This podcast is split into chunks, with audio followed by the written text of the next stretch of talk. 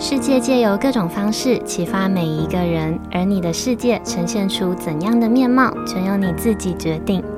你现在收听的节目是《新赖说》。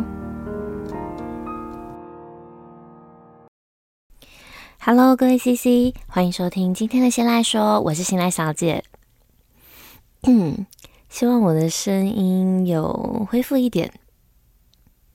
好，因为确诊，然后加上之后的工作安排，所以我消失了将近一个月，没有更新新的集数。那在今天的开头呢，我想要在这里先谢谢所有收听这个节目的 CC 们的耐心的等待。嗯、呃，我真的觉得自己是一个活在自己忙碌的世界里，导致什么都慢别人半拍的一个人。没有想到现在连确诊也会慢大家半拍，这是我第一次确诊。嗯、呃，现在回想整个确诊的过程，我觉得其实还蛮特别的。我原本以为只是一个普通的感冒，只是单纯的某一天早上起来，我突然觉得自己的身体有一种像是被什么重重的碾过的感觉。我觉得全身都很酸痛、很疲惫，都很不对劲，完全没有办法自在的移动。但是从以前过往的经验推断，一般的感冒，我好像偶尔也会有这种全身酸痛的感觉，所以我没有特别的放在心上。直到某一天，我的喉咙开始连吞咽都像是有被刀割一样的撕裂的感觉，直到我开始失去嗅觉，我开始闻不到了。我发现我洗澡的时候居然闻不到我最喜欢的沐浴乳的香味，我才开始慢慢的觉得，天哪，好像不太对劲。但是不用担心哦，现在一切都好转了，只是偶尔声音还是会咳个几声，还有嗅觉还没有完全恢复，但是基本上都已经大致上恢复正常的生活了。所以我想要再一次感谢所有讯息我、提醒我要好好休息啦，要好好照顾自己的听众。这阵子身体的不适，还有接连的嗯被工作淹没，让我还没有机会和时间可以好好的回复每一封讯息，真的真的很抱歉，但是也很感谢大家的体谅。希望我可以慢慢的用最低限度的更新方式回归正轨，慢慢的恢复这片对我来说是疗愈小天地的更新的频率。那因为确诊的关系，让我的身体和我的大脑都被强制关机，我意外的获得了一段静养休息的时间。那也利用这段时间呢，我看了一部朋友推荐的动漫。动漫的片名叫做《葬送的芙莉莲》，不知道大家有没有听过？那在开始正式分享今天的内容之前呢，我想要先问问正在收听的大家，我想问你们，呃，你们会怎么定义、怎么看待人生时间的长短？好，那在开始之前，我先简单的描述这部动漫的大纲。故事的背景呢，是设定在一个有魔法、有魔物的虚构的世界。故事呢，以勇者一行人结束了长达十年的讨伐魔王的冒险旅程来当做全篇剧情的开端。勇者一行人呢，一共有四个人，当中包含了芙莉莲，他是全篇故事的主角，也是这部动漫的名称《葬送的芙莉莲》里面的芙莉莲。也是寿命可以达数千年的精灵族，他在团队中担任的是操控魔法的魔法使的角色。那除了主角芙莉莲之外呢，还有一位叫做辛梅尔。这位辛梅尔呢，他被这个世界的所有人视为是讨伐魔王四人小队里面的领导者。他的种族是人类，跟我们大家都一样。还有一位叫做海塔，他是人类族的僧侣。最后一位是艾冉，他是矮人族的战士。矮人族呢，平均寿命大概有个三百多年，但是相较于芙莉莲的千年的寿命，还是稍稍的短了一些。好，勇者一行人呢，以小队领导者辛梅尔当做这行人的名称，他们在那个世界被称为勇者一行人，或者是会被称为辛梅尔一行人。四个人在结束了十年的讨伐魔王的旅程之后，在回程的路上，辛梅尔对芙莉莲说：“你接下来的人生会漫长到我们都无法想象吧。”辛梅尔的这句话呢，也为未来面临生命周期的这个议题埋下了一个很大的伏笔，开始启发观众思考对于时间感带来的意义跟感受。嗯，这段十年的冒险旅程占不到芙莉莲生命的百分之一，但是十年的时间对身为人类的辛梅尔还有我们来说却是极为珍贵跟极为重要。嗯，说长不长，也说短不短的一段生命的过程。回到城市里之后，辛梅尔一行人刚好遇上了五十年一次的流星雨。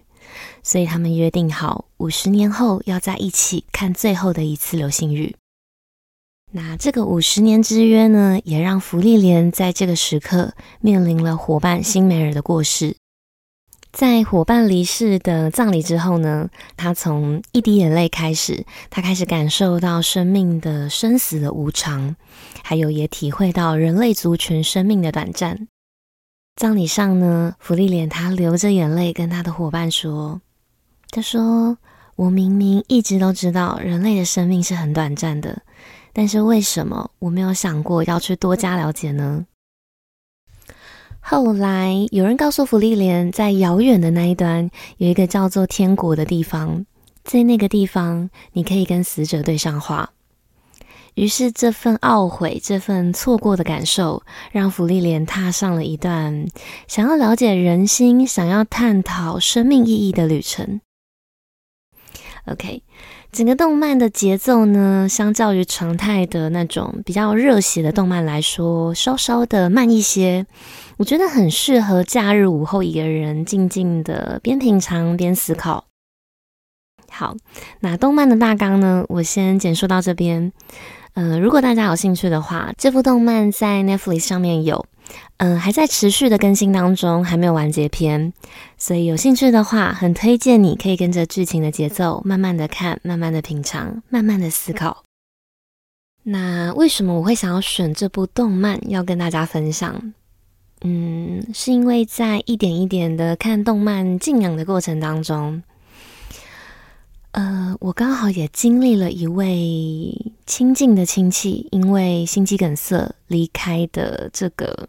小插曲，心肌梗塞呢，这个死亡的原因，我觉得它不像是一般的疾病一样，可以让陪伴在身边的人，嗯、利用对抗疾病的过程，慢慢的培养跟往生者分离的情绪。心肌梗塞是一种转眼即逝的一个死亡的原因。昨天明明还跟你有说有笑，甚至约好明天要一起吃饭的那个人，今天说消失就消失，一点点心理准备都残忍的不给。嗯，在听到这个噩耗之后，其实我很懊悔自己为什么这些年忙着工作，没有常常回南部的老家走走，陪陪退休的爸爸，还有那些叔叔伯伯们。我开始后悔自己为什么没有多陪老人家，多喝一杯茶，多聊一场天。明明退休又丧偶的他，是那样子的孤单。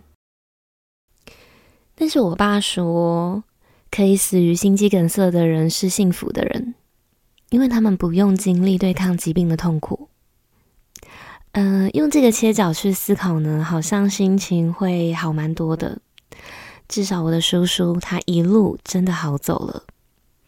突然发现这一刻，我爸这个老直男，他一句淡然似水的话，好像成为了那一天我接收到噩耗之后的我的心赖小姐。好，我们回到芙莉莲，因为刚好在看这部动漫，也因为刚好经历了我的叔叔的离世，也让我获得了启发。我开始思考一个思考的切入点，不知道大家有没有猜到我想要分享什么？好，那我们先进一小段间奏音乐休息一下，回来之后会继续跟大家分享。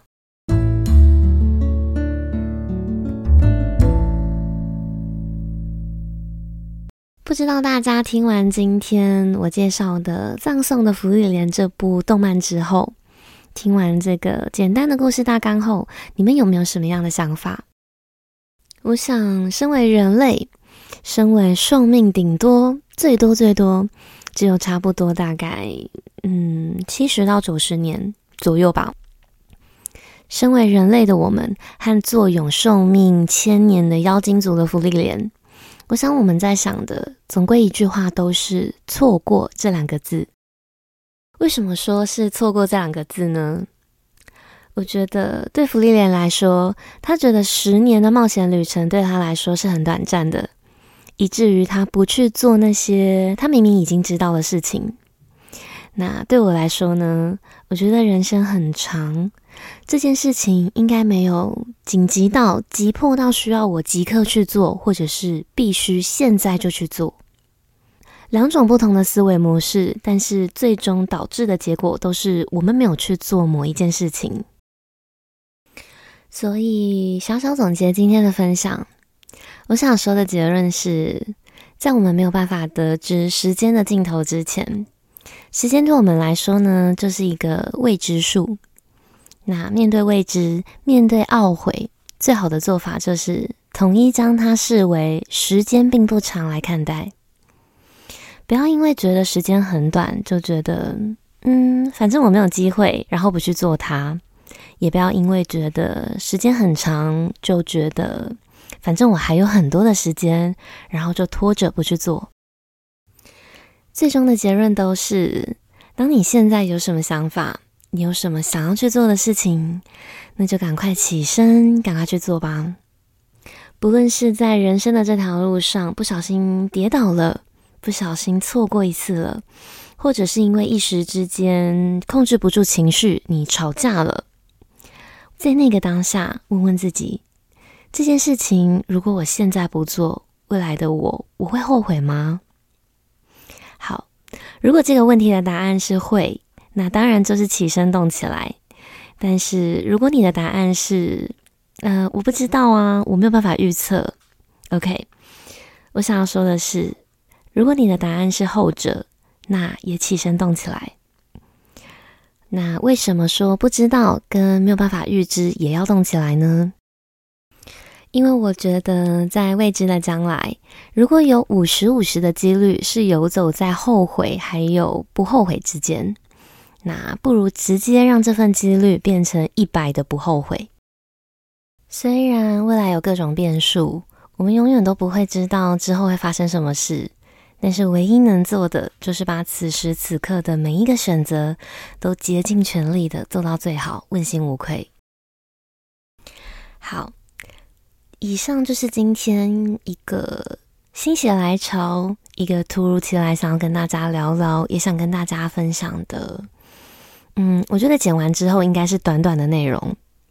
那不论听完今天这集内容的你，你对《葬送的芙莉莲》这部动漫有没有激起兴趣？都希望今天的分享可以带给你一丝思考上还有行动上的启发。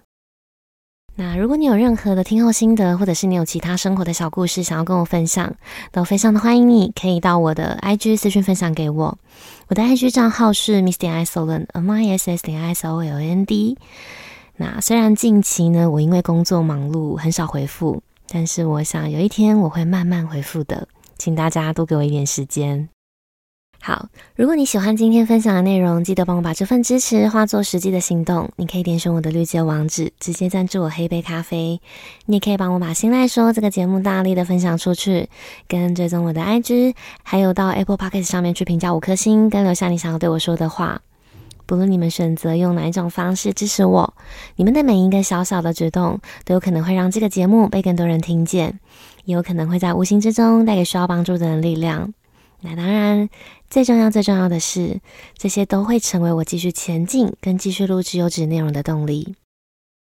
好，那最后呢，希望收听到这里的每位 CC，你们都能顺利降低懊悔，让自己过得尽心且坦然。那今天的节目虽然短短的，但是就到这里结束喽。期待下一次见面，谢谢你们收听，拜拜。